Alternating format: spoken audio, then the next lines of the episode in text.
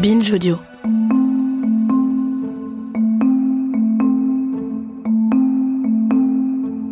Prendre soin de soi. En voilà une bonne idée. Plus qu'une idée, c'est même un concept politique d'importance, développé par l'afroféministe Audre Lorde. C'est elle la première qui a expliqué que, notamment pour les femmes racisées ou discriminées, prendre soin d'elles-mêmes était un acte politique radical. Un truc punk, un truc révolutionnaire. Un gros fuck à la société qui dirait ⁇ Je vais m'accorder la valeur que tu me refuses ⁇ Je suis un peu plus d'accord. Mais j'ai l'impression qu'on s'est un peu fait arnaquer en route. Le hashtag self-care, c'est maintenant un des plus populaires sur Instagram, avec 18 millions d'occurrences par jour. Et le self-care, le développement personnel, c'est un peu devenu la réponse à tout. Ton appart est en ruine? Aime-toi toi-même. Ton mec te largue? Prends un bon bain moussant, chouchoute-toi. Ton entreprise fait faillite et ne te paye pas Prends conscience de ta valeur intérieure. Quand j'ai perdu mon père, je ne sais plus combien de fois on m'a conseillé de me mettre au yoga. C'est d'ailleurs une blague qu'on se fait entre nous, les endeuillés. On se dit, sinon, t'as pensé au yoga? Rapport au nombre de fois où on nous a fait cette suggestion. Le pire, c'est que je l'ai écouté ce conseil de débilos. Je me suis donc retrouvée là, les yeux rougis en legging Galaxy, avec un encens imblairable à la rose qui me piquait le nez et une prof insolente de beauté et de vitalité. Chien tête en haut, chien tête en bas, qu'elle disait. On inspire de l'amour, on expire de l'amour. Ah ouais? Parce que moi, cocotte, à cet instant, j'expire de la rage, j'expire de la colère, j'expire de la tristesse. Mais ton amour, franchement, je sais pas où il est. Namasté, elle a continué, les mains jointes en prière. Namasté? Non mais namasté ta mère. Je suis mauvaise, mais ça me fait du bien. Parce que dans le fond, je sais que vous comprenez. Est-ce qu'on n'en fait pas un peu trop avec le self-care, avec l'amour de soi? Est-ce que c'est pas devenu une excuse pour glorifier un monde de plus en plus individualiste? Et surtout, qu'est-ce que ça veut dire en vrai prendre soin Prendre soin de soi et prendre soin des autres?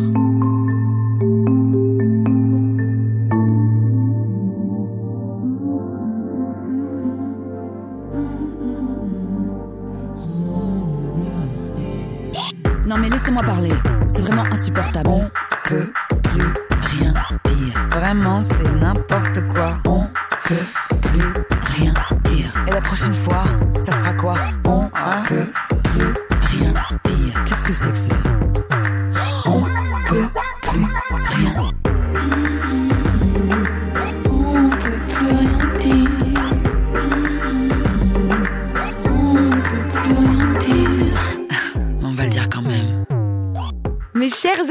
c'est un immense honneur de vous accueillir au sein de cette nouvelle édition d'On peut plus rien dire. Nous allons passer la prochaine heure ensemble et je m'en réjouis.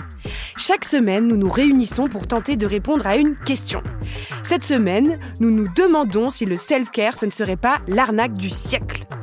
Avec moi, pour tenter de répondre à ces questions, j'ai l'immense joie et l'immense honneur de recevoir Christophe André. Christophe André, vous êtes médecin psychiatre, auteur de nombreux ouvrages de vulgarisation psychologique et de très très belles chroniques sur France Culture. Votre dernier livre s'appelle Consolation, celle que l'on reçoit et celle que l'on donne. Bérangère Krief, vous êtes comédienne et humoriste. Votre dernier spectacle, très beau et poétique, s'appelle Amour et il y est question de l'amour qu'on porte aux autres, mais aussi et surtout de l'amour que l'on se porte à soi. Et Samuel Doc, vous êtes docteur en psychopathologie et auteur de plusieurs ouvrages, dont L'éloge indécent de la psychanalyse, et votre petit dernier s'intitule Les chemins de la thérapie. Alors j'ai une première question à vous poser à vous trois, et euh, j'ai pas envie de tourner autour du pot, donc ma première question, ça va être est-ce que c'est difficile de vivre? Oh waouh! Bérangère Krief. C'est difficile de vivre. Bah, ça dépend à quelle époque, mais en, en ce moment, euh, je trouve qu'il faut beaucoup de ressources euh, intérieures pour, euh, pour vivre, traverser en fait la vie. Je trouve c'est traverser. Là, il y y a plein d'obstacles. Des fois, c'est un petit chemin de campagne assez, assez fluide. Et puis là, il y a plein de trucs, mais il faut continuer, quoi. Alors du coup, je, je sais pas. J'ai l'impression d'être en philo. voilà. J'ai combien de temps là pour répondre? C'était un petit peu fait exprès. Mais votre dernier spectacle, il s'appelle donc Amour. Mm. Euh, Pourquoi? Euh, parce qu'il réunissait en fait euh, bon le sujet principal c'est l'amour euh, l'amour sentimental. Je raconte ma plus grosse rupture l'annulation de mon mariage le fond du gouffre comment je m'en remets mon premier stage de développement personnel mon voyage solo en Australie. Et en fait ça traverse aussi l'amour de ma famille l'amour romantique l'amour qui fait mal l'amour et l'amour de soi en fait que j'ai rencontré sur la route grâce à cette rupture. Et euh, donc c'est le mot qui réunissait tout et qui me paraissait le plus simple. Donc c'est pour ça que ça s'appelle comme ça. Christophe André, est-ce qu'on peut séparer l'amour qu'on porte aux autres et l'amour qu'on porte à soi? Ah, on peut, on peut le séparer. Après, c'est, je crois que c'est l'enjeu du débat que nous, nous allons avoir. C'est est-ce que ce- toutes ces questions de développement personnel euh, n'ont pas d'autre but finalement que d'être tournées vers l'individu seul, ou est-ce que il faut qu'il prenne en compte euh, l'écosystème relationnel de la personne? Donc, euh, bah, évidemment, on est tous bien d'accord pour dire que le, développement personnel axé sur l'ego, c'est une erreur profonde, mais on est tous aussi d'accord pour voir que c'est quand même la, tournure que sont en train de prendre les événements dans ce monde-là. Donc euh, non, normalement, il y a cette interdépendance entre moi et les autres que, que je ne devrais jamais oublier. Tout ce que je suis, je le dois à d'autres. Tous mes succès, je les dois au moins en partie à d'autres. Euh, Mes échecs aussi parfois. Euh, Samuel Doc, euh, le self-care, comme je le présentais en introduction, c'est à peine caricaturé. Euh, est-ce que c'est une façon de glorifier l'individualisme dans notre société? Oui, tout à fait. Moi, j'ai été vraiment conquis par votre euh, introduction que je trouve absolument euh, remarquable, de justesse et d'humour. Il faut le dire. C'est on est souvent invité, je pense, dans des émissions, et je trouve que vous donnez une vision particulièrement juste euh, d'un problème extrêmement complexe. Vous avez évoqué le facteur politique. Vous avez raison. Le développement personnel, le prendre soin, a pu participer à un moment donné à l'émancipation de l'individu. Mais aujourd'hui, et le philosophe Théodore Adorno le constatait déjà hein, dans l'après-guerre, c'est un autre mouvement qui est en train de s'opérer. Je crois qu'aujourd'hui, l'individu se retranche en lui-même. C'est exactement ce qu'ont voulu dire euh, Jean-François Lyotard ou des penseurs comme Gilles Lipovetsky qui ont désigné ce mouvement euh, par lequel des individus, après avoir désinvesti le champ politique, le champ religieux, se sont tournés vers eux-mêmes, ont foré, ont creusé vers ce soi-même, ce soi-même qui est une entité pourtant mouvante, indéfinie, qui vit, et il faut le définir. Mais qui sommes-nous en fait? Est-ce qu'on peut nous enfermer dans une définition unique sous un mot unique? Le sens, est-ce que ce n'est pas finalement une dynamique, un mouvement? Et est-ce qu'on ne finalement on s'aliène pas en cédant à ces méthodes, à ces recettes qui nous prétendent trouver un bonheur et nous, comment dire, nous circonscrire à un seul, à un seul thème, à un seul mot. Donc bravo pour cette belle introduction. Pourtant, Bérangère Krief, vous racontez dans votre spectacle que votre stage de développement personnel, alors vous en riez, vous devez garder une bougie la nuit et faut tout, faire pour pas qu'elle s'éteigne entre 2 et 4 heures du matin, un truc comme ça. Mais pourtant, vous avez quand même une révélation à cet instant. Euh, Oui, non, l'exercice de la bougie, donc il fallait prendre soin d'une bougie pendant euh, deux heures, donc chacun à son tour euh, pendant euh, donc 50 heures. On était tous là avec notre bougie, donc on, qu'on se passait. Et il fallait en prendre soin et je comprenais pas le- l'angle de l'exercice. Et pendant pendant le pendant l'exercice, enfin qui, qui m'a vraiment agacée. Je me suis retrouvée au milieu de la nuit, toute seule dans le jardin en Ardèche avec ma bougie, à me dire mais je me fais qu'est-ce que qu'est-ce que je fous là? Moi je devrais être en train de boire des mojitos sur une plage. Qu'est-ce que je fais là en fait? Et, et je sais pas comment, mais m'est venu quand même le, moment de me dire peut-être que si cette bougie c'est moi, euh, j'ai pas trop de plaisir à être avec moi quoi. C'est quand même euh, le, le résultat que c'est que ça m'agace et je me suis dit bah c'est quand même très triste en fait d'être agacé par soi-même et, euh, et c'est là que j'ai compris que j'avais une relation à tisser avec moi et qui n'est pas que euh, le centre de ma vie. Alors j'ai traversé des étapes euh, et je trouve qu'aujourd'hui dans dans l'introduction que vous faites, c'est vrai que j'ai pratiqué le développement personnel comme euh, avec soif d'apprendre parce que d'un coup je découvrais tout un nouveau continent. Et donc il y avait plein de choses à voir, des endroits, etc. Donc j'étais très tournée sur moi-même. Et puis maintenant que ça va un peu mieux, que ça s'équilibre un peu mieux, effectivement quand je quand je vais pas très bien et que je vais sur Instagram et qu'on me dit de faire du yoga ou de méditer et tout et que j'ai tout sauf envie de faire ça, je me dis ah oui, il faut faire attention quand on dit aux gens euh, faites ci, faites ça parce que cette relation, elle se construit euh, au fur et à mesure du temps et, et parfois, oui, bah, il faut céder à la colère. Parfois, il faut céder aussi à, à des choses un peu plus sombres aussi. Euh, moi, pendant le Covid, j'ai vraiment visité tout mon dark side. vraiment, ça a été une grande visite à l'intérieur des terres, de la colère et de la tristesse. Et en fait, je me suis dit, bah, il faut que je fasse avec, en fait. On peut pas vivre euh, tout le temps. Euh... Et puis, c'est aussi le travers du développement personnel qu'on, euh, je trouve que quand je rencontre des gens qui me disent, bah, alors là, du coup, je, je repars dans des trucs. Je dis, bah oui, mais la, la vie, ça va être des forêts. Des forêts sombres, c'est Blanche-Neige. Et puis après, tu sors, et puis il y a une autre forêt. Et, et, le développement personnel n'est pas un grand euh, continent euh, paradisiaque où il se passe jamais rien en fait. Et du coup, ça c'est faut dealer avec ça. Il y a un vrai équilibre. la trouver. vie c'est des forêts. J'aime beaucoup cette expression. Christophe André, qu'est-ce que ça... vous êtes d'accord? La vie c'est des forêts? Bah, la vie, c'est beaucoup d'ennuis, beaucoup de souffrance, et puis à la fin, on meurt. Donc, évidemment. c'est vrai, c'est vrai, vrai, Non, mais c'est vrai. C'est-à-dire, c'est souffrir, vieillir et mourir, et voir souffrir, voir vieillir et voir mourir euh, pas mal de gens autour de nous. Donc, si on n'intègre pas cette dimension, euh, bah, on est condamné à la fuite, à regarder ailleurs, ou à essayer de, de, de croire qu'on peut toujours être heureux et qu'on sera immortel, etc., etc. Ce qui est drôle, regardez ce qui s'est passé avant la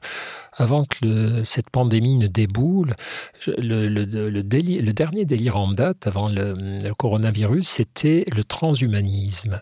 Ne jamais mourir, toujours se réparer, voilà. Puis un petit virus déboule et fout tout ça en l'air. Donc, euh, je, crois que ce qui est en train de se passer actuellement dans le monde de la psychologie et du développement personnel, alors on peut s'en moquer, c'est vrai que c'est un domaine où il y a tellement de, de choses risibles bon, on peut, c'est très facile à critiquer cet univers, mais bon, comme à peu près tous les univers, dès qu'ils commencent à, à déraper.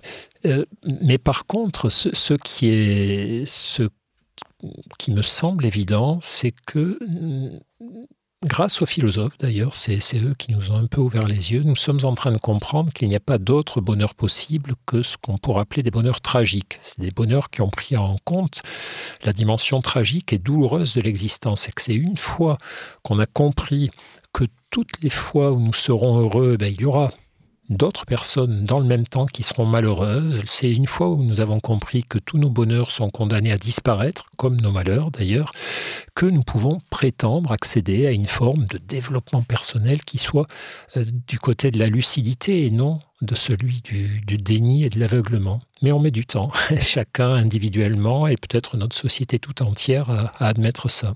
C'est très beau ce que vous décrivez, mais j'ai l'impression que c'est aussi une forme de, de sagesse aussi euh, plus non? C'est pas ça la définition de la sagesse? Oula, la définition de la sagesse, il y en a beaucoup. Il y en a beaucoup. Non, bah, la sagesse, elle a été étudiée aussi dans, dans, le monde de la psychologie, du développement personnel, etc. Mais c'est les philosophes qui nous donnent les meilleures définitions de la sagesse. Comte Spanville, par exemple, dit la sagesse, c'est le maximum de bonheur dans le maximum de lucidité. C'est-à-dire, c'est s'efforcer d'être aussi heureux que possible. Je crois que c'est aussi s'efforcer de rendre les autres heureux, parce que d'être heureux tout seul, c'est pas très drôle, mais euh, avec autant de lucidité également que possible. Et la lucidité, effectivement, c'est voir également euh, tout ce qui cloche, tout ce qui ne va pas et faire avec, se débrouiller avec ça, ou si on ne peut pas le changer. Si on peut le changer, c'est encore mieux. Alors c'est très intéressant que vous parliez du fait de pouvoir justement changer les choses, parce qu'un reproche qu'on fait souvent en développement personnel, c'est celui d'éloigner de la politique. Euh, prenons par exemple un cas d'une personne qui aurait des souffrances dans son travail. Euh, si cette personne se focalise uniquement sur le développement personnel, elle va se dire je suis pas assez performante, je suis pas assez adaptée, je suis pas assez moderne. Ou plutôt, au lieu de se rendre compte que peut-être il ou elle est discriminé, ou plutôt que d'aller se syndiquer ou de se battre euh, pour obtenir de, de meilleurs droits. Samuel Doc, qu'est-ce que vous en pensez? Est-ce que c'est un danger du développement personnel? Ça, fait partie des dangers du développement euh, personnel, effectivement, de dépolitiser et désidéologiser des choses qui sont éminemment politiques et éminemment euh, idéologiques. Dans cette société de jouissance, performance, euh, brillance, on nous demande, et Bérangère, vous le décrivez euh, très bien, d'avoir de, des petits gestes qui pourraient complètement changer le monde. Voilà, vous deveniez l'exemple du yoga, de la méditation, mais il faut bien se rendre compte que les gens vivent des épreuves, et ça, Christophe André le dit très bien. Déjà, être humain, c'est pas simple. Vivre dans un monde euh, marqué comme le nôtre, euh, c'est pas simple non plus. Ce sont des problèmes complexes et ce ne sont pas des méthodes simples euh, qui peuvent les résoudre. Là où je partage pas tout à fait l'opinion de Christophe André, c'est que je suis défavorable au fait de, de, lier la psychologie avec le développement personnel. Pour moi, d'un côté, on a des professionnels qui sont formés sur le plan universitaire et de l'autre, on a un continent, des forêts qui sont extrêmement confuses, troubles. Alors vous avez des coachs, souvent autoproclamés, des anciens traders pour la plupart du temps, des coachs, des, des chamans, euh, tout un tas de gourous contemporains qui n'ont pas de formation, qui souvent, et je vous invite vraiment à ouvrir les livres, parlent de patients parce qu'ils s'estiment psychothérapeutes alors qu'il s'agit d'un titre réglementé. Donc on navigue complètement dans un flou juridique et ça me fait peur. Ça me fait peur lorsque quand je vais en librairie, je vois Namasté cancer. Ça me fait peur quand je vais en librairie et que je ça vois... Existe ça existe. In Perine We Trust, provoque ta chance. Et alors mon préféré, euh, pourquoi penser nous rend manipulables? C'est-à-dire que face à tous ces agirs, on nous demande de ne plus penser, on nous demande de plus réfléchir, on nous demande de faire. Et, et en cela, je vous rejoins tout à fait, nous devons être adaptés. Donc euh, voilà, plus que risible, moi je trouve que c'est un peu dangereux, euh, cette littérature. Oui. D'ailleurs, la Mivilude s'inquiète de, de, comment les nouvelles sectes recrutent beaucoup sur Instagram euh, en, pre, en, prenant l'allure de mouvements de réflexion, coaching, cercle féminin, féminin sacré, crier à la lune, etc. D'ailleurs, Samuel Doc, ça me fait penser à une phrase dans votre livre que je trouve mordante à souhait, qui m'a bien plu. Vous écrivez « Envisager une psychothérapie serait probablement plus adapté à nos tourments qu'un câlin à un érable ou une interminable expiration en pleine conscience ou pas. Fait-on trop de câlins aux érables? Ah bah C'est possible. En tout cas, je récupère en consultation beaucoup de personnes qui se sont fait avoir par le développement personnel, à qui on a promis euh, la lumière, la clarté, le soi. Le soi, cette entité chimérique en constante redéfinition.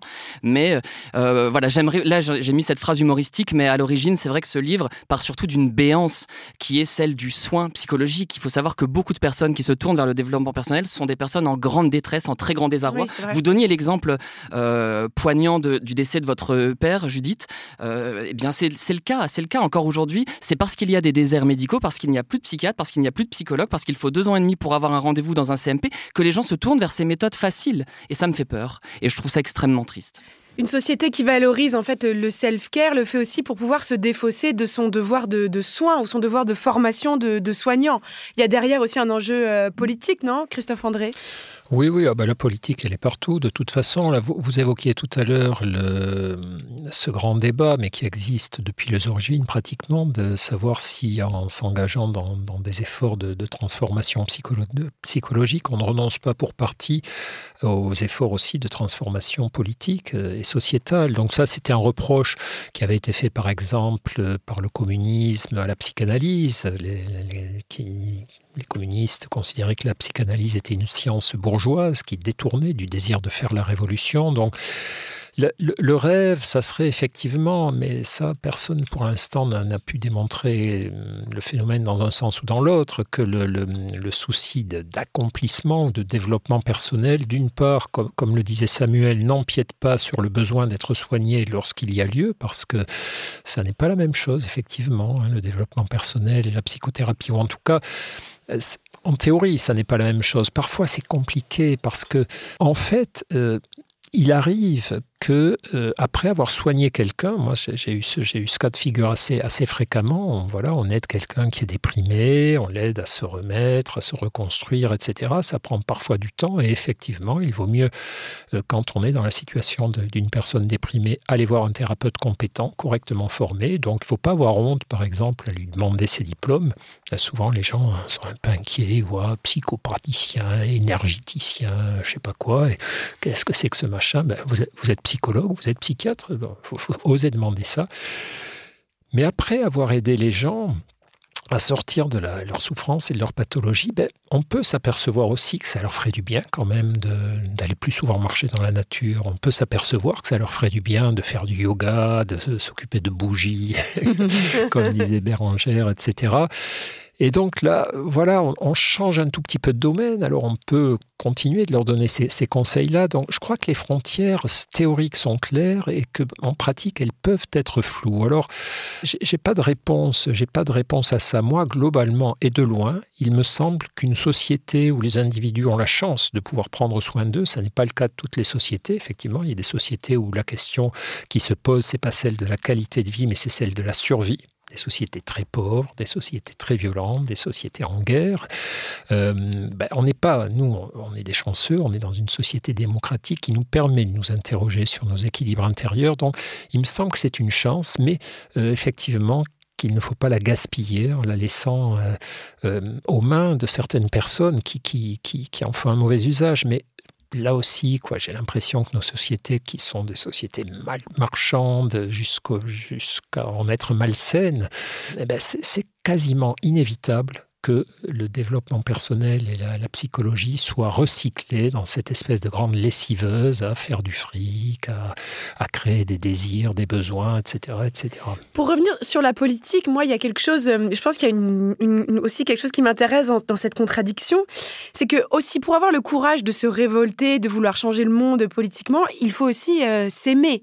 Parce que le concept d'injustice présuppose qu'on se juge digne de justice. Non, Samuel Doc, qu'est-ce que vous en pensez? Oui, je suis, tout à fait d'accord. Après, bien sûr, il faut voir ce qu'on entend par justement s'aimer. Euh, quand on parle, par exemple, de narcissisme euh, en psychologie, on parle des assises de la personnalité. C'est ce qui nous fait tenir debout. Et je partage totalement votre opinion. Je pense que lorsque nous recevons des patients, enfin, je parle en tant que, que psychothérapeute, notre premier objectif, c'est de permettre de les restaurer suffisamment sur le plan narcissique pour leur permettre de faire face à la succession de deuils auxquels les opposera l'existence. Et Julia Kristeva le dit très bien. Elle dit celui qui ne se révolte pas est mort psychiquement. Mais il faut être vivant psychiquement pour pouvoir se révolter. C'est là tout le, tout le paradoxe.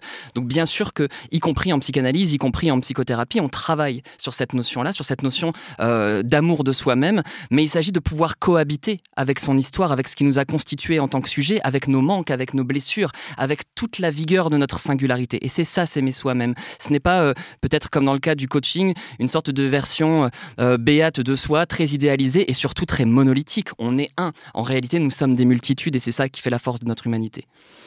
Vérangère Krief, non, je vous, hyper... vous voyez réagir. Non, non, mais c'est super intéressant. C'est vrai que moi, je, je, je, repensais à mon parcours parce que j'ai fait beaucoup de développement personnel. en fait, je suis quelqu'un qui n'a pas besoin de, de connaître les diplômes des gens. Je ne les demande jamais, par exemple. Et donc, j'ai une espèce de confiance non pas aveugle parce que je me suis pour l'instant euh, il m'est rien arrivé d'horrible et j'ai pas la sensation d'avoir été emportée dans un dogme ou dans une secte ou dans, dans quelque chose qui m'aurait fait croire des choses euh, qui enfin tout ce que j'ai appris je le savais déjà. C'était comme si ça venait confirmer. Donc je suis cette personne qui euh, par intuition, euh, se guide assez bien. Mais j'entends complètement que, et j'en ai rencontré beaucoup en développement personnel, qui partent à droite, à gauche, et puis qui entendent des sons de cloche euh, différents. Puis, et, pour moi, la vraie question, c'est, c'est, c'est que, c'est connaître, euh, je le disais tout à l'heure, comme un continent, se connaître comme un continent, mais c'est d'avoir sa propre, sa propre, son port d'attache, en fait, de savoir que voilà, là, on est amarré, là, je suis accroché, je pars pas dans tous les sens. Et moi, j'en ai connu plein des gens qui. Et, et c'est ça qui est difficile aujourd'hui parce qu'effectivement, il y a beaucoup de choses. Et moi aussi, enfin, moi, quand j'ai commencé euh, mon stage, euh, euh, d'ailleurs, j'ai suivi une copine. moi, je crois que j'avais passé une semaine en Ardèche à boire du jus de concombre. j'ai pas été déçue du voyage, mais j'ai vraiment suivi mon ami. Je j'ai eu au téléphone le coach, mais je ne sais pas d'où il vient, ce qu'il a fait, etc. Et c'est plutôt quelqu'un qui est assez éthique et, voilà, j'ai eu beaucoup de bol. Mais, c'est vrai que je suis partie comme ça, quoi. Donc euh, j'en ai rencontré plein en cinq ans qui euh, partent et puis d'un coup on les revoit, puis ils sont complètement. Ça a ouvert tellement de portes d'un coup qu'ils sont perdus. Donc effectivement, il y a des dérives. Euh, pour moi, en fait, ce que je trouve aujourd'hui, par exemple, avec le monde dans lequel on vit, ou alors je sais pas si c'est parce que je vieillis, mais d'un coup, je suis quand même dans un monde où on vient de vivre le coronavirus, on arrive dans un truc avec l'Ukraine et tout, donc on part dans autre chose. D'un coup, il y a une espèce de conscience collective qu'on n'avait peut-être pas avant qui, qui, nous pète à, la tronche là. Et, euh, et en même temps, il y a une invitation à aller à l'intérieur. Parce que si je suis pas forte à l'intérieur et que je j'ai pas euh, créé mon petit mon petit cocon bah comment j'affronte ce monde qui va peut-être qui semble s'écrouler tous les jours? Bon, euh, comme euh, il y a peut-être 20 ans, il y avait autre chose. Donc, euh, Non, mais c'est très juste votre remarque. D'ailleurs, le jour sur Google où on a enregistré le plus haut taux de recherche de prendre soin de soi, self-care, etc., aux États-Unis, c'était le jour de l'élection de Trump. C'est aussi quand le monde est hostile, mm. on, on, cherche c'est à la fois positif et négatif quelque part parce qu'on se referme aussi sur, Mm, euh, mm. sur son petit cocon, sa petite vie, sa petite vie à soi. Mais le développement personnel, il peut être aussi un premier pas vers euh, la thérapie. Non, ça peut aussi permettre de découvrir cet univers, la vie intérieure, la réflexion, l'introspection. Moi, je, je serai clair Doc. sur ce point, mais peut-être que euh, Christophe Andra aura une autre expérience et je serai tout à fait euh, prêt à l'entendre. Mais j'ai quand même le sentiment que malheureusement, lorsque les personnes arrivent euh, en thérapie, souvent, euh, c'est qu'elles avaient déjà besoin d'une aide thérapeutique plus tôt, qu'elles ont cru les mauvaises personnes, qu'elles se sont mises dans des grandes difficultés. Vous parliez de la dépression et je trouve que c'est le meilleur exemple parce qu'on sait qu'une prise en charge rapide est, est fondamentale. Euh, là, aujourd'hui, il faut savoir qu'il y a vraiment des applications sur smartphone de, dé- de développement personnel. Je ne les citerai pas parce qu'elles sont dangereuses qui vous invite à faire votre propre diagnostic de votre propre dépression. Et c'est totalement du développement personnel. hein. Soyons clairs, ça ne se réclame pas de la psychologie ou de la psychiatrie. Là encore, il y a, il y a danger. Alors voilà mon, voilà mon point. Oui, c'est grave, ce serait comme de dire euh, trouve ton cancer. Enfin, là, c'est, on, on parle quand même d'une maladie vraiment sérieuse euh, euh, qui peut être mortelle, la dépression. Donc, on faut pas jouer avec ça quand même. C'est ce qui fait que je pense que c'est rare que le développement personnel, tel que je, tel l'évoquais tout à l'heure, est rarement une introduction à un travail euh, psychologique parce que c'est coûteux. En plus, une psychothérapie, c'est coûteux en temps, en argent, physiquement. Euh, c'est coûteux parce qu'il faut aussi aller vers soi, vers ses blessures. C'est pas rapide, c'est pas adapté. Il faut beaucoup de temps pour se rencontrer soi-même. Euh, si tant est qu'il y ait un soi-même et pas cette multitude que j'évoquais tout à l'heure, ce que je crois, euh, tout ça prend du temps et c'est finalement c'est très récalcitrant à cette société euh, néolibérale où il faut consommer, euh, se consumer pour devenir. La psychothérapie, c'est peut-être un des derniers espaces de résistance véritable. C'est ce que je pense. Qu'est-ce que, même au-delà du, du développement personnel, qu'est-ce que ça veut dire prendre soin de soi, Christophe André? Euh, Ça veut dire qu'on ne fait pas seulement confiance aux circonstances extérieures ou aux autres, euh, à tout ce qui est à l'extérieur de nous. On, on- on considère qu'il ne suffit pas que le soleil brille, que j'ai un métier sympa et que je vive en démocratie pour être certain d'aller bien. Euh, il y a peut-être des choses dont je dois prendre la responsabilité, l'état de mes émotions. Euh, Bérangère disait tout à l'heure que c'est bien parfois de se mettre en colère ou- de s'inquiéter. Effectivement, nos émotions, euh, elles sont, là parce qu'elles peuvent nous rendre service.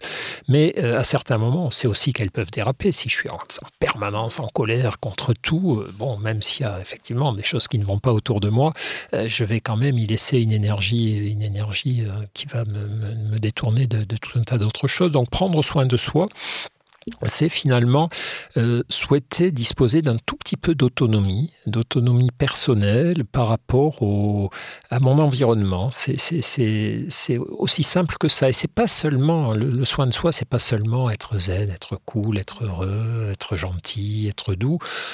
Pourquoi pas C'est très bien. Les gens heureux, gentils et doux, moi j'adore.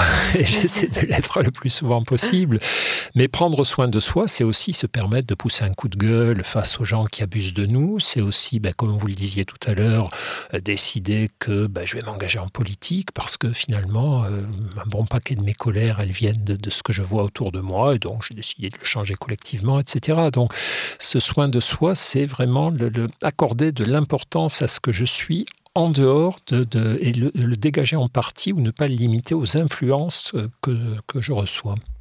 Samuel Doc Bah, moi, j'ai tendance à rejoindre euh, Christophe André et je dirais que prendre soin de soi, c'est déjà se parler, pouvoir parler, s'inscrire dans un mouvement. On a quand même la chance d'être une espèce animale prodigieuse qui dispose du langage et qui peut se représenter tout ce territoire inconnu de son être et de mettre des signifiants dessus. Je trouve ça merveilleux.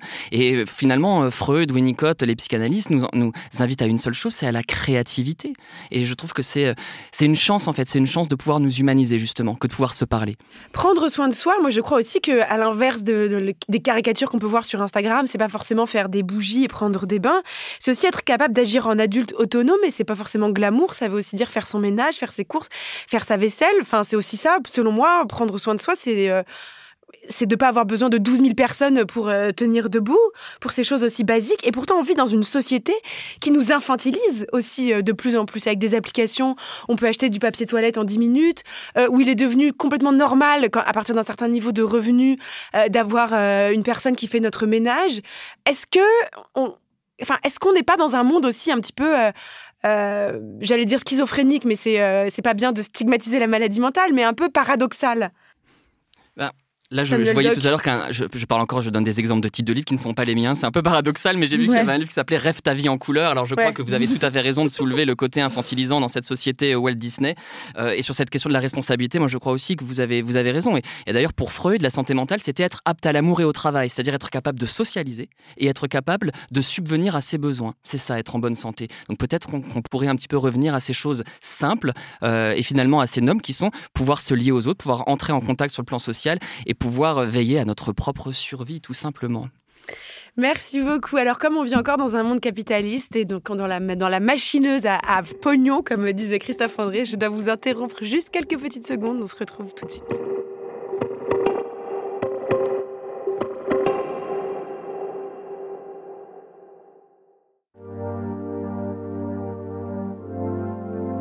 Merci d'être avec nous, c'est toujours On peut plus rien dire. Je suis en la délicieuse compagnie de Bérangère Krief, Christophe André et Samuel Doc. Nous sommes en train de nous demander qu'est-ce que ça veut dire prendre soin de soi. Alors comme j'ai sous la main des experts de, l'âme humaine, j'ai quand même envie de, vous poser euh, quelques questions et vous demander est-ce que c'est vrai euh, ce dicton de croyance populaire qui dit ce qui nous tue pas nous rend plus forts Christophe André? Oula ben, J'ai consacré un chapitre à ça dans, mon dernier bouquin. Euh, alors, ce qu'il faut savoir, c'est que euh, ce qui ne nous tue pas nous rend plus fort. On l'attribue à Nietzsche, qui n'a pas écrit ça, et qui n'a pas voulu dire ce qu'on lui fait dire. Il a écrit Ce qui ne me tue pas me rend plus fort. Il parlait de lui dans des circonstances spécifiques, mais on en a fait une sorte de dicton non seulement de la résilience, survivre à l'adversité, mais aussi de la croissance post-traumatique. C'est-à-dire si je prends des gros coups sur la tête, du moment qu'ils ne m'ont pas désintégré, alors je serai plus costaud, mon crâne se sera épaissi et les prochains coups ne me feront pas mal. Mes patients détestent cette phrase parce que euh, pour eux, en général, ce qui ne les a pas tués les a laissés écloper endoloris, fragilisés, traumatisés. Euh, bon, alors ce sont mes patients, effectivement. Il y a des gens euh, qui peuvent se nourrir de l'adversité. Je crois que c'est, on a tous pu avoir cette expérience pour une raison simple, c'est parce que euh, l'adversité nous, nous contraint à réfléchir. Le bonheur nous fait du bien, on en a besoin parce que c'est un carburant pour affronter l'existence, mais au fond, quand tout va bien dans ma vie, quand il n'y a pas d'adversité, ben, je n'ai pas tellement besoin de me dire merde, qu'est-ce qu'il faut que je change, quel effort je dois faire, etc.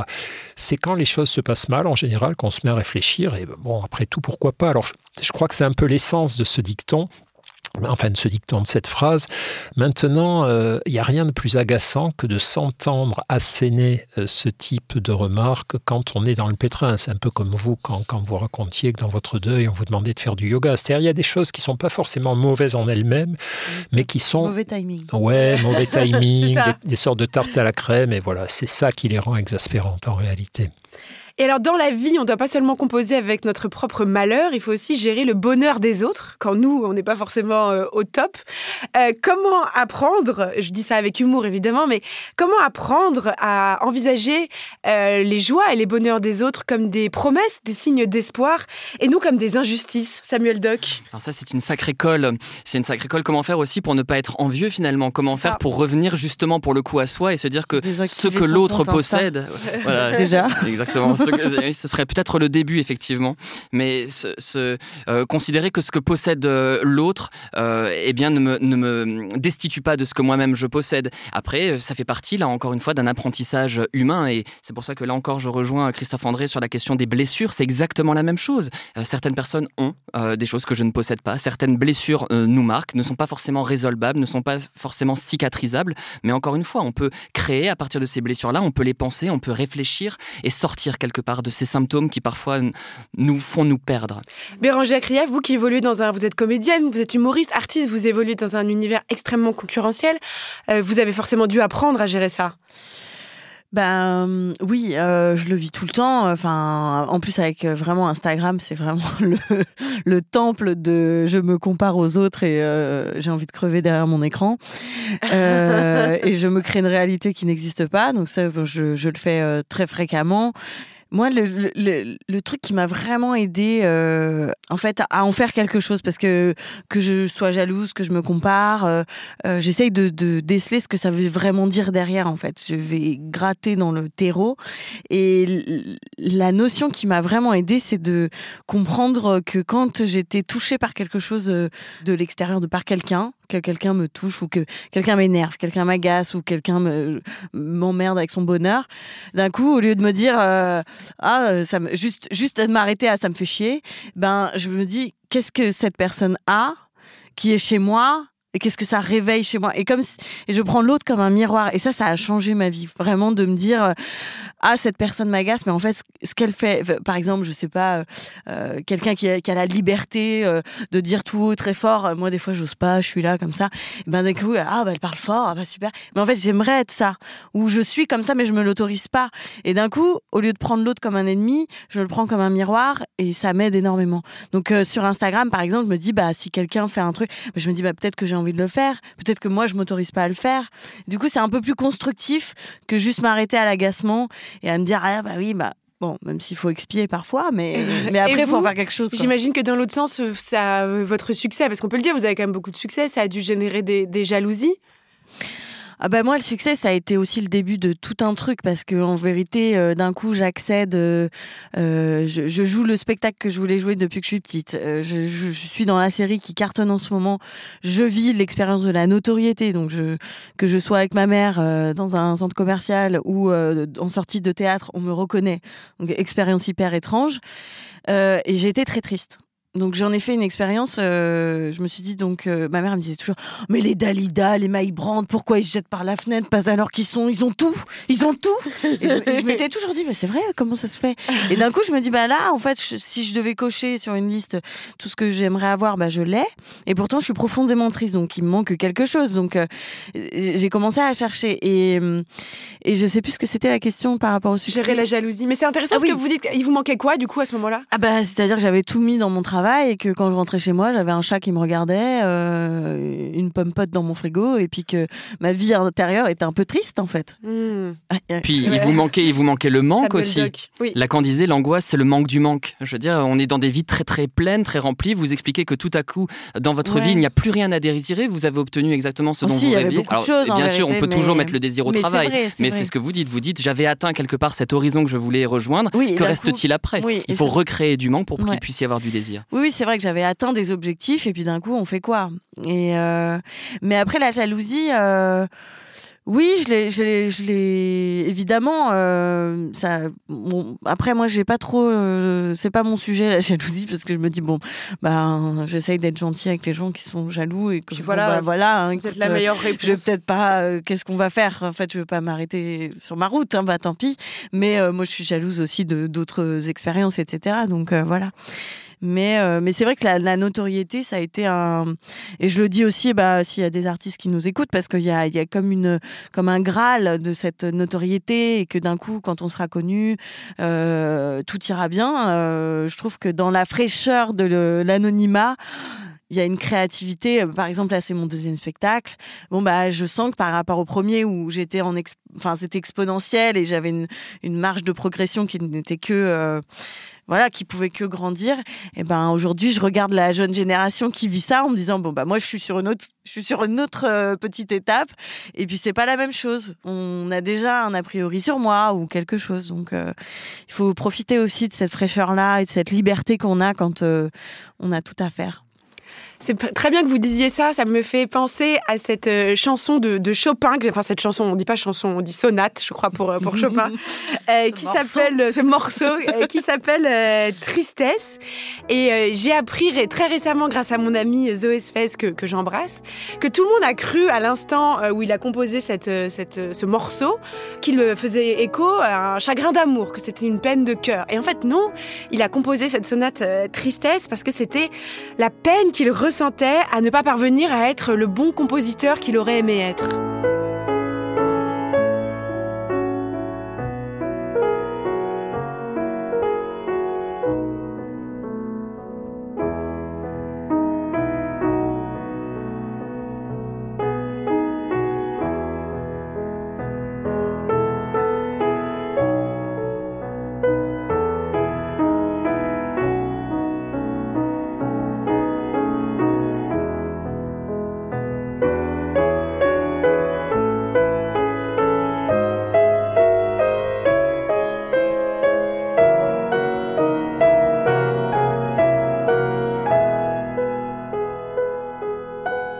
Je trouve ça hyper émouvant d'écouter ça en sachant ça. Non, c'est quand même assez bouleversant. On a envie de lui dire Fredo, c'est bon, t'inquiète quoi. Tout va bien. Tout va bien quoi. Euh, et ça me fait arriver à ma question suivante qui est le, rôle de l'art en fait dans euh, le prendre soin de soi, prendre soin de son âme. Euh, l'art peut-il nous réparer? Samuel Oui, bien sûr. Je pense à Georges Braque qui disait euh, euh, L'art est une blessure qui devient lumière. Je, crois qu'il n'y a rien de plus puissant, de plus fort. Ou à la psychanalyste Anne Le Bihan qui disait L'écriture vient en renfort là où l'abîme persiste. Euh, voilà. Redites-la, redites-la. Je vais la redire. L'écriture vient en renfort là où l'abîme persiste. Et je crois que quand on est, et je pense que Christophe André, vous serez d'accord avec moi, euh, tous les chemins mènent à la créativité, tous les chemins mènent à l'art. Et c'est pour ça que dans mon dernier livre, je parle du privilège de l'ombre. Je crois que quand on a une angoisse, quand on souffre de mélancolie, et c'est très dur de dire cela a priori, mais c'est une chance. C'est une chance parce que tout à coup retentit un signal, un signal précieux qui nous invite à, à, entendre que peut-être on se trahit, qu'on est en train de prendre un mauvais chemin, et que ce chemin, le chemin véritable, c'est celui des mots, c'est celui d'une certaine forme de créativité. Euh, moi, je pense que la, la créativité, c'est même pas forcément d'ailleurs pratiquer un art. Ça peut être faire son lit si on aimait euh, tout son cœur, ça peut être euh, être en lien avec les autres. Et ça, là encore, je trouve qu'il y a quelque chose de, de très beau dans cette idée, mais tout part du symptôme, tout part de nos souffrances, sans quoi on n'est pas euh, authentique et, nos créations ne sont, euh, oui, ne sont que des gadgets en toque dans une société euh, consumériste. Christophe André? Oui, je crois qu'il y a deux grandes choses nous nous consolent souvent dans la vie, en dehors des autres évidemment, c'est la nature et l'art. Et ça, part dans deux, deux directions opposées. Le, la nature nous console énormément, marcher dans les bois, contempler les montagnes, se balader sur, sur le bord de l'océan ou être avec des animaux, euh, ou les, observer vivre tout simplement, ça nous fait un bien fou parce que ça nous réancre, ça nous réenracine dans notre, notre animalité, quelque chose de très simple, de dépouillé de mots, d'évidence, c'est l'évidence de la vie. Mais il y a aussi, comme vous le disiez, l'art, parce que l'art nous rapproche de... L'art, vraiment, c'est quelque chose qui, qui, nous parle de fraternité. L'art, au fond, c'est ce qu'ont créé d'autres, d'autres humains, qu'il s'agisse de musique, de peinture, d'écriture aussi, et s'adonner à la, l'immersion dans, dans, des œuvres artistiques, au fond, c'est s'abandonner à, à l'humanité d'autres personnes, des personnes qui ont pu souffrir ou qui ont pu être heureuses et qui ont essayé de transmettre comme ça, parfois à des siècles de distance, de, quelque chose de, leurs émois, euh, quels que soient ces, émois. Et donc, euh, à ce moment-là, encore très fortement, euh, on se sent consolé. Consolé, c'est pas guéri, c'est pas, il n'y a pas de solution, mais quelque chose tout à coup s'apaise. Notre malheur est toujours là, notre détresse, nos manques sont toujours là, mais on se sent un petit peu mieux. Bérangère Krief, vous êtes un peu comme euh, Frédéric Chopin. Ah oui, euh, bah, totalement. Je, suis contente que vous vous en rendiez compte. enfin, quelqu'un le dit.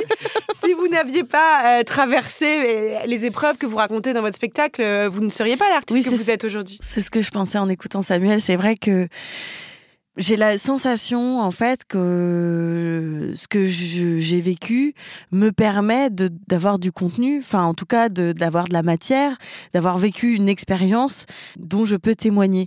Et j'ai la sensation qu'on doit tous vivre des choses et, que ça arrive pas parce que c'est, on n'a pas de chance, mais c'est que d'un coup, euh, alors sur le moment, euh, je vais pas, là c'est un spectacle, je parle d'une rupture d'il y a plus de cinq ans, donc j'ai eu le temps de maturer le, truc. J'aurais écrit ça euh, deux ans après ou un an après la rupture, j'aurais raconté certainement pas la même la même chose, et c'est ce qui m'anime aussi dans ce spectacle, c'est de pouvoir raconter après coup un chemin euh, de euh, une rupture très dure, la colère, la tristesse, euh, l'effondrement, le choc, le déni, tout.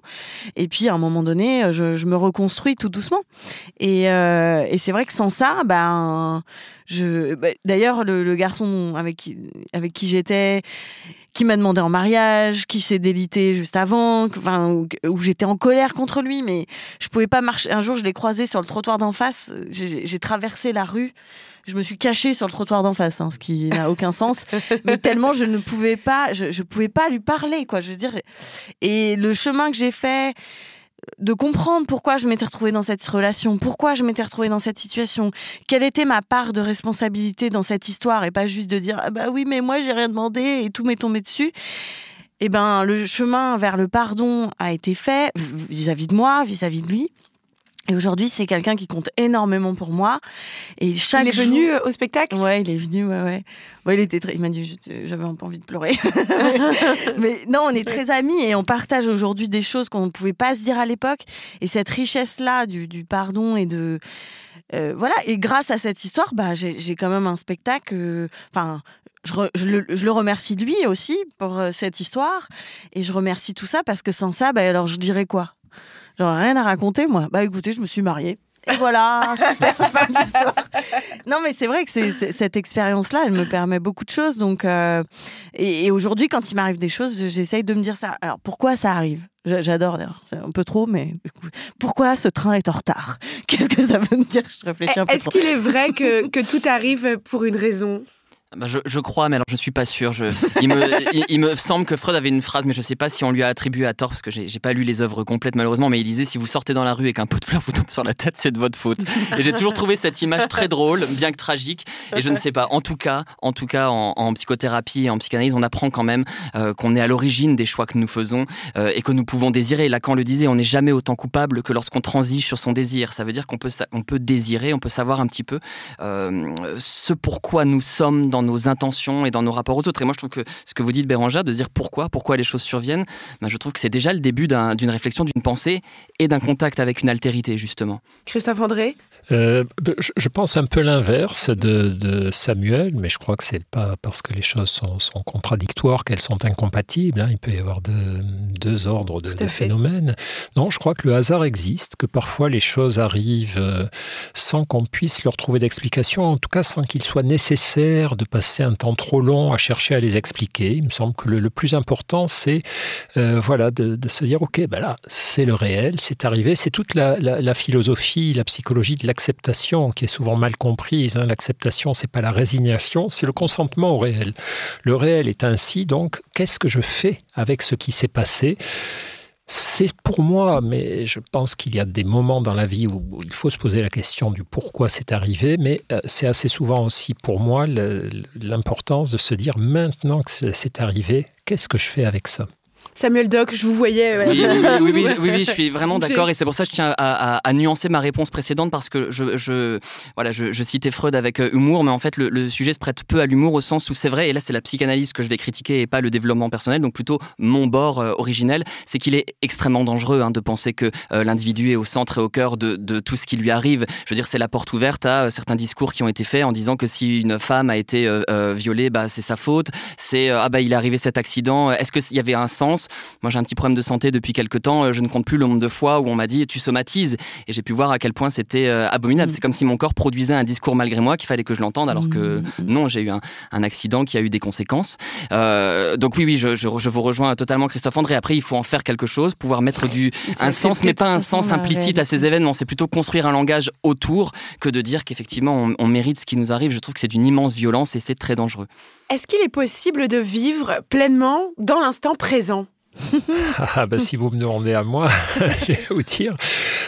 Pleinement, je ne sais pas, mais en tout cas, c'est important régulièrement de vivre au présent.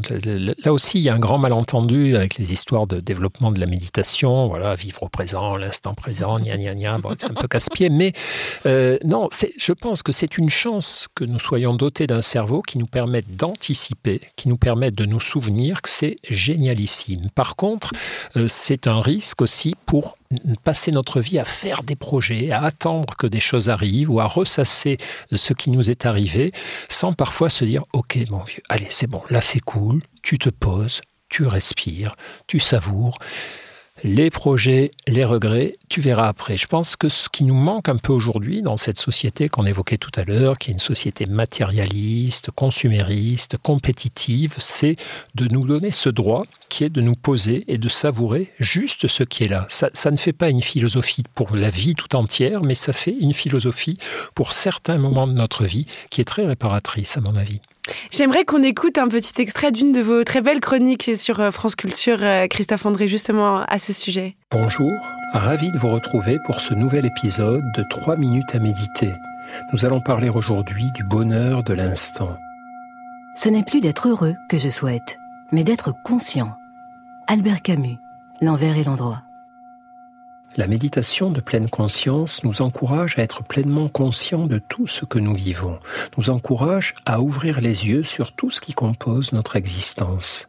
Ouvrir les yeux plus grands permet de tout mieux voir, mieux voir les aspects tragiques de notre vie et de la vie humaine, mais cela, ce regard affûté sur le malheur, nous le possédons déjà, et de mieux voir aussi les aspects merveilleux et tout ce qui peut nous rendre heureux, et cela, nous le négligeons souvent. Les philosophes nous disent, et ils ont raison, que le seul bonheur possible ici-bas est un bonheur qui prenne en compte les éléments tragiques de toute vie humaine, que le seul bonheur possible ici-bas ne peut être un bonheur aveugle qui fermerait les yeux sur les souffrances et les malheurs, mais un bonheur lucide qui sait que le malheur existe et qui s'efforce, lui aussi, d'exister malgré tout. Pour traverser notre existence, inutile de vouloir à tout prix s'aveugler, mais plutôt s'efforcer de cultiver sa conscience du bonheur, de renforcer sa joie d'exister. Voici comment. Prenez conscience de ce qui compose votre expérience à cet instant. Souffle. Samuel Doc, c'est votre définition de l'enfer? Ah, Exactement, mais vous me connaissez, euh, vous me connaissez bien Judith. Moi, je suis en PLS. Euh, voilà, il faut me venir en aide d'urgence. Je me dis que j'ai un problème, que je dois être euh, voilà pris dans mon propre symptôme. Et effectivement, dès que la séance de méditation a, commencé, j'ai ressenti une très vive angoisse. Je, je, sens la sueur couler le long de ma nuque. Je me dis non, non, non, je ne veux pas que ce savoir rentre dans mes oreilles. Non, non, non, je veux pas. Je veux être en phase avec les choses. Je ne veux pas de ce savoir. Je veux être libre. Je veux. Mais j'ai essayé. Sachez-le. Je fais une confidence. Je pense que mes lecteurs euh, seront surpris, mais j'ai essayé et je, pense que c'est chacun son truc, que moi ça ne réussit pas du tout euh, et que c'est pas comme ça que je m'épanouis, mais je sais que c'est le cas de beaucoup de personnes et, tant mieux pour elles. C'est difficile, hein, euh, s'asseoir avec soi. Moi j'ai des périodes où j'y arrivais très bien. Et puis là, les derniers temps, alors aucune envie de m'asseoir avec moi. Alors vraiment, euh, envie de faire tout un tas d'autres choses. Et là, ça revient un peu, mais c'est vraiment à faire rentrer un peu de silence et de calme à l'intérieur. J'ai vraiment, je visualise un, un, vrai espace, quoi, avec un jardin, une petite maison, tout ça. Et des fois, ouais, j'y vais mais euh, je suis entre vous deux en fait. c'est ça. Non, non, mais ça, moi, je comprends parfaitement le, nombre de patients qu'on a dû dissuader euh, à Sainte-Anne de venir faire de la méditation et, je me demande parfois certains jours s'il n'est pas supérieur au nombre de patients qu'on a acceptés. C'est-à-dire qu'il y a des moments dans notre vie où c'est pas la méditation la solution, clairement, parce que bah, il faut d'abord soigner certaines souffrances, certaines carences. Il y a des gens pour qui c'est pas leur truc. Ils ont d'autres façons d'être heureux, d'autres façons d'affronter leurs angoisses. Et puis il y a des instants de nos vies où même moi j'ai pas envie de méditer. Donc le, scoop, scoop ouais, non non, bah, ça c'est pas vraiment un scoop. non, mais... quand même vous êtes le spécialiste de, la méditation. Non non, je vous taquine, je vous taquine. Euh, la, la, méditation, c'est pas être en lévitation permanente, le sourire aux lèvres. D'ailleurs, il y a rien de plus agaçant que les gens qui, qui, adoptent cette espèce de posture, voilà, de rien ne peut m'atteindre, ce que j'appelle la, zen attitude. Mais alors je vais prendre un peu la défense quand même du truc malgré tout. Et je crois que c'est facile de se moquer, voilà, de, on sort la, la petite pastille là, de France Q, et puis on, ah non, c'était pas pour un vous petit moquer. peu, et, de se moquer des gens qui méditent, mais je crois quand même, sincèrement, que euh, il y a quelque chose qui, qui s'accomplit en nous quand, effectivement, même si c'est difficile, on se pose et on on se dit ne fait rien d'autre qu'observer, ressentir. Voilà. mais bon, après, je, voilà, je, ne dis pas qu'il n'y a que ça, ou je ne dis pas qu'il faut que, tout le monde s'y mette, évidemment. Et c'est un peu comme le footing. Hein. C'est, il faut commencer par une minute, trois minutes. Euh, si je cours demain, euh, je vais faire trois minutes bien. Puis après dix. Et après, c'est vraiment un, c'est un training, quoi. Euh, Enfin, faut pas le faire d'un coup pendant une heure. Puis il y a des jours où on n'a pas envie d'y aller. Ah, il y a des jours, non. Vous faites, Christophe André, dans, dans, votre euh, dernier livre, la distinction entre trois types de chagrins que nous devrons tous euh, affronter au cours de notre vie. Euh, vous, comme il y a d'abord les chagrins d'enfants, qui, si on a la chance d'avoir une enfance entre guillemets normale, sont vite vécus, vite consolés. Les chagrins d'ados, qui sont souvent des blessures d'ego et d'idéaux avec lesquels on se débat parce qu'on n'a pas encore la maturité psychique parfois pour les affronter. Et les chagrins d'adultes, qui sont les chagrins irrémédiables, les deuils, pour lesquels pour résister, il nous faut rester sensible aux milliers d'autres bonheurs que vont nous apporter euh, l'existence. Euh, est-ce que c'est ça, quelque part, la maturité? Est-ce que c'est ça être adulte? C'est accepter de se dire qu'il va y avoir une force qui va nous emmener quand même vers euh, les ruminations, vers, un, vers un, peut-être une forme de désespoir, et qu'il faut se muscler pour le bonheur, un peu comme on se musclerait pour faire du sport, qu'il faut entraîner son esprit à continuer à voir les belles choses? Oui, c'est mon sentiment. Je pense que euh, la vie, le, regard d'adulte sur la vie, c'est le jour où on comprend que la vie est dure, la vie est belle, et que ces deux affirmations sont vraies en même temps. La vie, elle est belle, c'est vrai, personne ne peut dire le contraire, mais elle est dure et personne ne peut non plus dire le contraire. Et quand on est capable d'intégrer ce qui ressemble à, deux, formulations totalement incompatibles et antagonistes, on a compris qu'on prendrait des claques et qu'il y aurait des caresses aussi, alors on peut commencer à avancer un peu plus un peu plus tranquillement et justement sans, négliger les bons côtés, les côtés merveilleux du fait de tout simplement être en vie.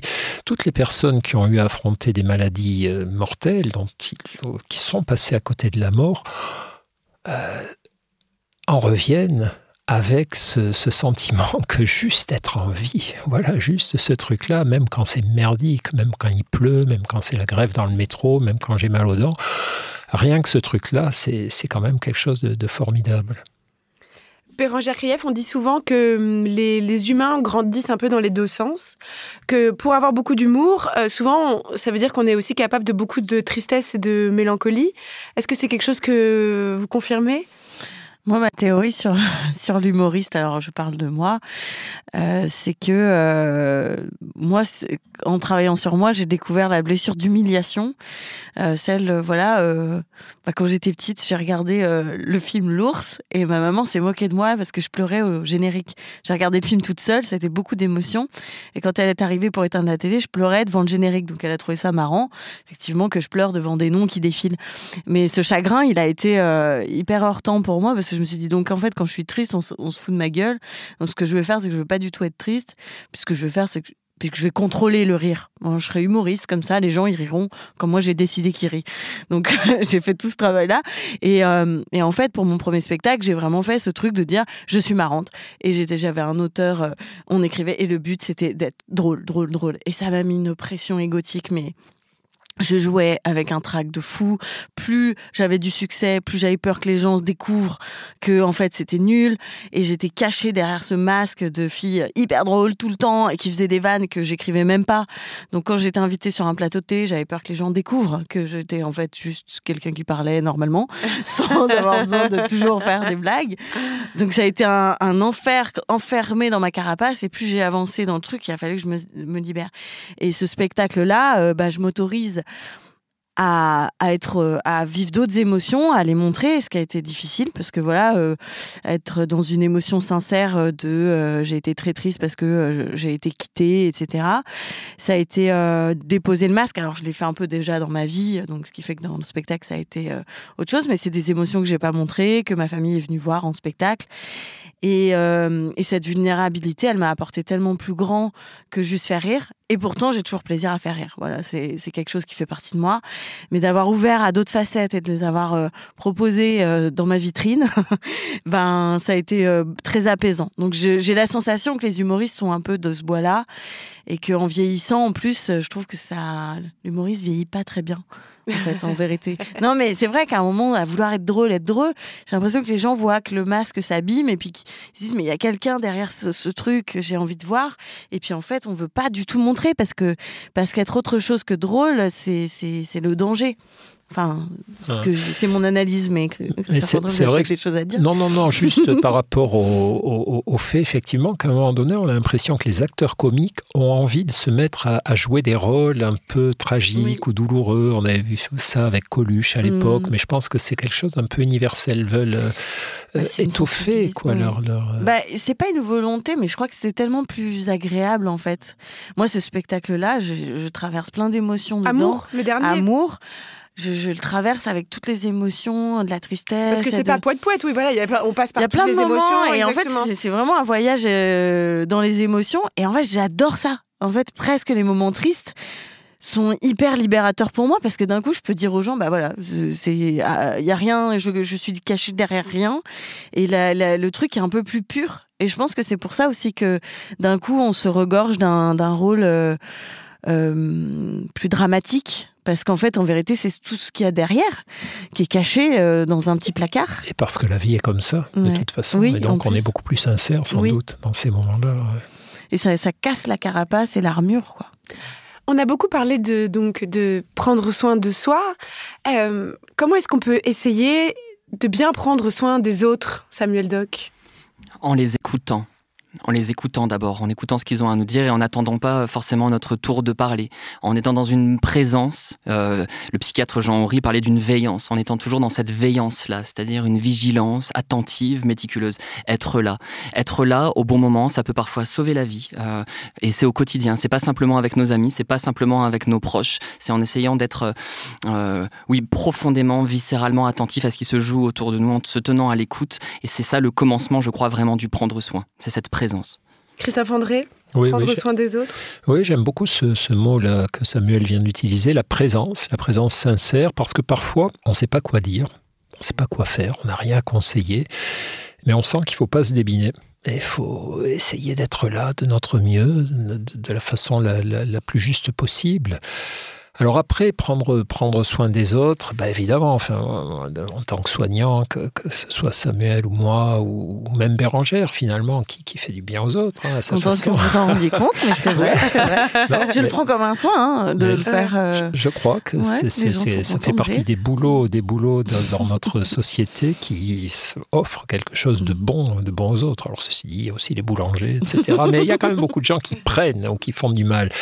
Mais prendre soin des autres, c'est euh, J'allais dire, c'est presque, c'est pour ça que l'histoire de prendre soin de soi, moi, je, considère que c'est quelque chose d'important parce que ça va être un, facilitateur du fait de prendre soin des autres. Alors, on peut prendre soin des autres en en mal. Moi, ça m'arrivait, voilà, de, faire des consultations, des, à des périodes de ma vie où j'allais pas bien et, je faisais de mon mieux. Je crois que ça, bon, c'était pas si mal que ça, mais je crois que sur la durée, j'aurais pas pu. J'aurais pas pu avoir toute une carrière de soignant si j'avais pas pris soin de moi et si je n'avais pas été attentif à mes équilibres intérieurs. On peut tenir le, coup sur une courte période et par contre sur une longue période on n'y arrive pas et donc on pourra moins donner si on ne se donne pas. Voilà un petit peu ce que je pense. Je crois aussi qu'il faut se méfier du, conseil. Quand on a quelqu'un en face à soi qui est triste ou qui est dépassé, on aimerait pouvoir le sauver ou l'aider ou trouver une formule magique, mais souvent soi-même quand on n'est pas bien et qu'on nous donne des mmh. Ça, agace, ça agace. Parce que ça met un agir quelque part. C'est le yaka faucon, vous savez, ce yaka faucon qui est justement au cœur du développement personnel qui nous réunit aujourd'hui. C'est il suffit, il suffit de faire quelque chose. Par exemple, moi, j'accueille beaucoup de personnes euh, déprimées en, consultation et systématiquement, on leur dit mais vois le verre à moitié euh, plein, euh, quid de la de la volonté, remue. Et je me souviens avoir entendu une interview de vous, Christophe André, vous en parliez très bien. C'est qu'une personne mélancolique ne peut pas. C'est pas du tout une question de, de volonté. Donc Judith, oui, je partage votre point de vue. Le conseil n'est jamais très aidant. Et je compléterai ma réponse précédente en disant qu'on on rencontre l'étrangeté de l'autre en rencontrant aussi d'abord celle qui nous est propre. Hein. C'est-à-dire que la méconnaissance de l'autre nous fait peur d'abord parce qu'on se méconnaît soi-même. Et quand on ne sait pas quoi dire, parfois il faut oser peut-être prendre la main ou faire une accolade ou euh, qu'est-ce que que qu'est-ce que vous en pensez? Que ah, faire quand on n'a pas les mots? ah bah, euh, Le geste barrière déjà. non, euh, oui, parfois. moi, je sais que par exemple, j'ai été euh, surtout quand j'étais dans ma période de développement personnel à Donf, j'ai donné des conseils, j'ai dû être insupportable, mais vraiment parce que j'avais tellement envie que l'autre vive l'expérience que moi j'avais vécue. Je, je me, j'écoutais pas du tout, j'étais pas du tout dans une bonne écoute.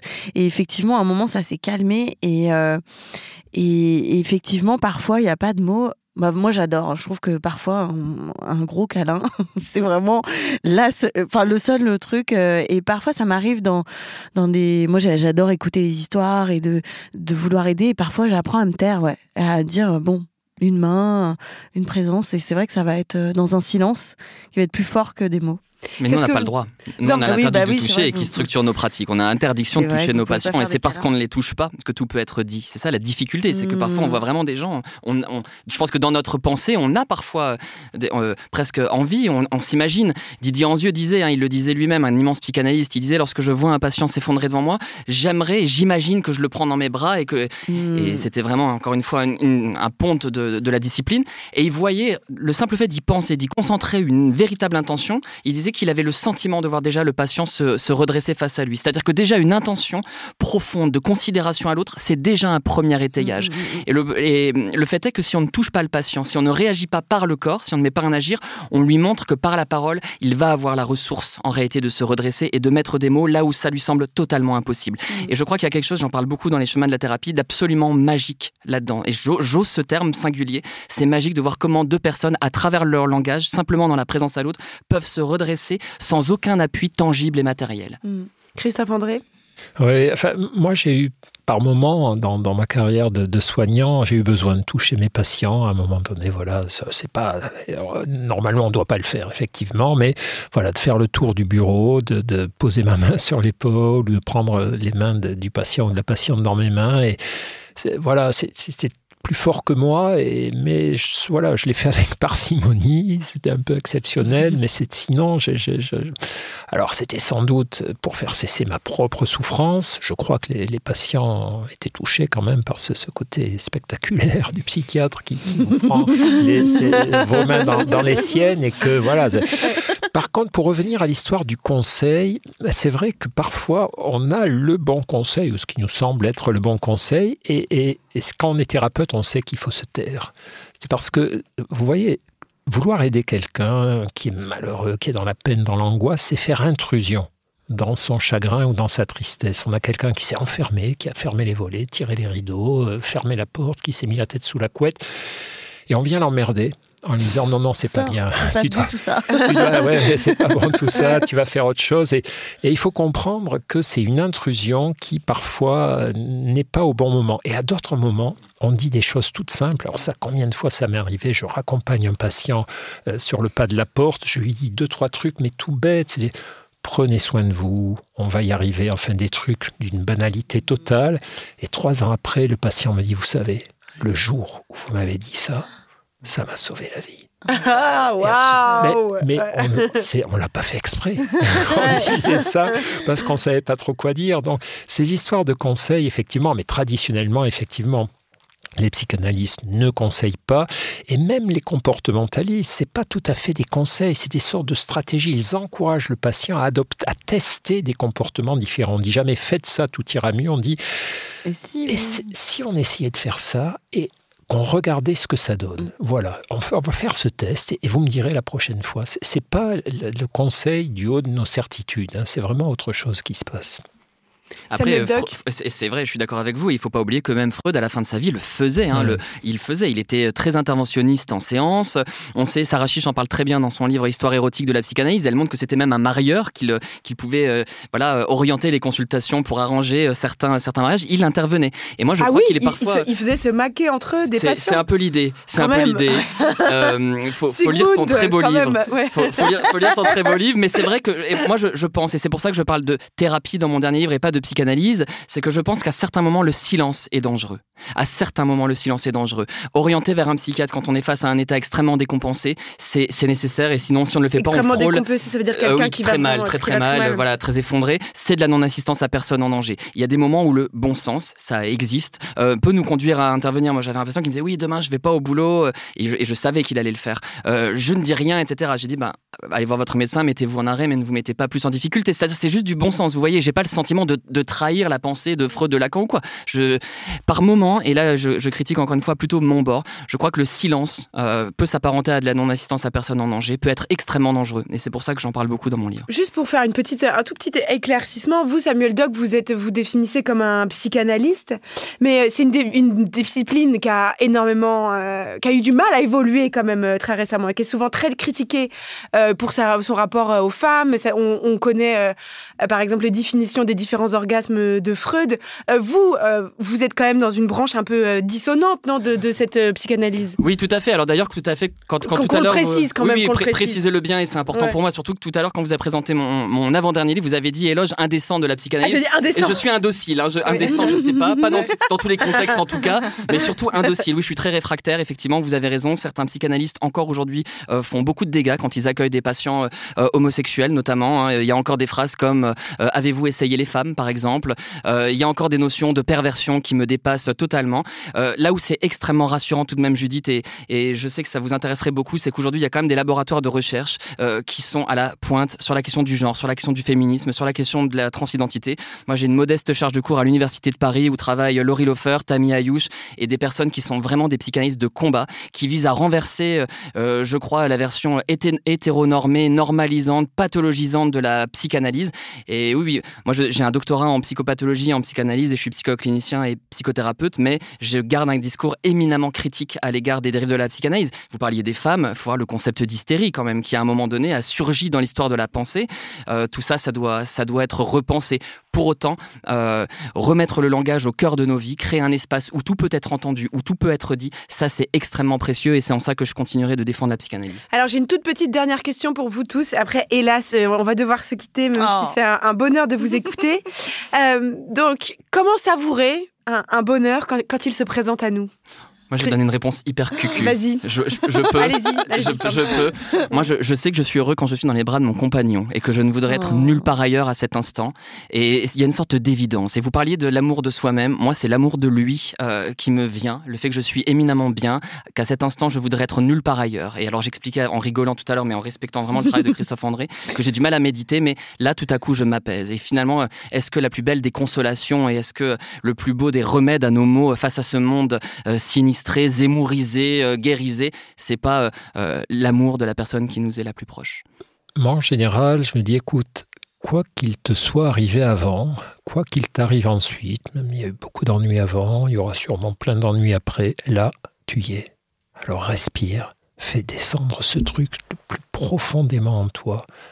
Garde-le dans ta, ta boîte, ta boîte au trésor, garde-le dans ta mémoire parce que là vraiment tu as besoin de rien de plus que ce que tu es en train de vivre. Oh, waouh. Waouh, Moi, je suis en train de vivre le truc là. non, je, je, moi, je, quand j'ai, quand il y a un bonheur comme ça, euh, avec mon meilleur ami, on dit c'est comme dans la scène d'Amélie Poulain. Euh, à un moment, elle traverse le pont. le Pont Neuf, je crois, et, et la voix off de André Dussolier dit euh, Amélie a soudain le sentiment étrange d'être en harmonie totale avec elle-même. Tout est parfait en cet instant. La douceur de la lumière, ce petit parfum dans l'air, la rumeur tranquille de la ville. Elle inspire profondément et la vie lui paraît alors si simple et si limpide qu'un élan d'amour, comme un désir d'aider l'humanité entière, la submerge tout à coup. elle marche, la lumière est belle, tout est parfait, quoi. Elle a fait des trucs, elle est contente d'elle. Et donc, on appelle ça ce moment euh, Amélie Poulain. Et quand j'en vis, je crois que je, me, comme, comme un bon dessert, en fait, je le mange, euh, je, me dis, oh, c'est trop. euh, là, là, on en a parlé. J'ai l'impression d'en vivre un. Et je me dis, bah, et en fait, je me suis rendu compte que je fais rien. En fait, je me dis juste, bah, euh, prends le shot, quoi. Prends le shot. Et ben voilà, ce sera notre mot de la fin. Merci beaucoup, merci. Un grand merci à nos invités Bérangère Krief, Christophe André et Samuel Doc. Un grand merci à vous qui nous écoutez. Merci à notre chargée de production Charlotte Bex. Merci à notre réalisatrice Alice Nina. On peut plus rien dire. C'est le nouveau podcast de Binge Audio tous les vendredis sur toutes les applis. Nous, mes petits amis, on se retrouve mardi prochain pour un petit tête-à-tête avec l'un de nos chroniqueuses et vendredi prochain pour un nouveau débat. Et d'ici là, mes chers amis, ne l'oubliez pas, à cet instant, nous sommes vivants. Rien dire. On peut plus rien.